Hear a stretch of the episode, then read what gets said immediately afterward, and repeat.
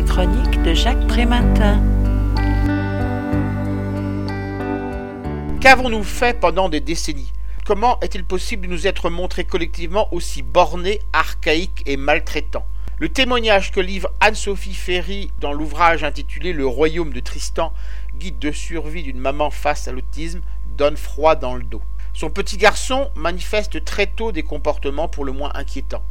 Tristan pleure pendant des heures, refuse obstinément de s'habiller, crie beaucoup, détruit tout, brise ses jouets, se jette au sol dès qu'on le contrarie, se tapant la tête, frappant ou mordant l'adulte qui veut le contenir, il se montre incontinent, répète des phrases en boucle, sautille et ne s'assied jamais, ne dormant que quelques heures la nuit avant de recommencer une journée tout aussi déstructurée. Sa mère consulte. La réponse qui lui est faite est au mieux une banalisation, au pire une stigmatisation. Tout serait de sa faute. Le diagnostic tombe implacable comme un coup près. Son enfant souffrirait d'une psychose fusionnelle avec elle. La seule façon qu'il s'en sorte serait de l'enfermer en hôpital psychiatrique à 4 ans loin d'elle, ce que va vivre l'enfant.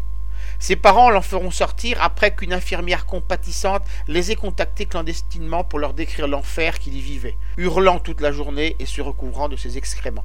Anne-Sophie Véry fait alors le choix d'une formation universitaire de l'approche comportementaliste.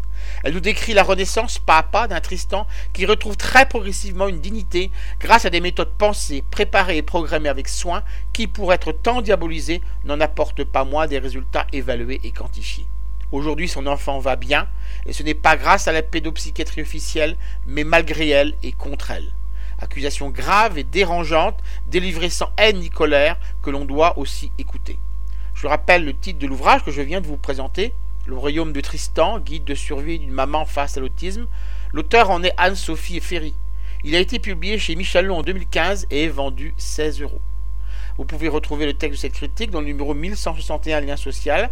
Il est consultable sur le site du journal www.lien-social.com ou sur mon propre site www.trématin.com.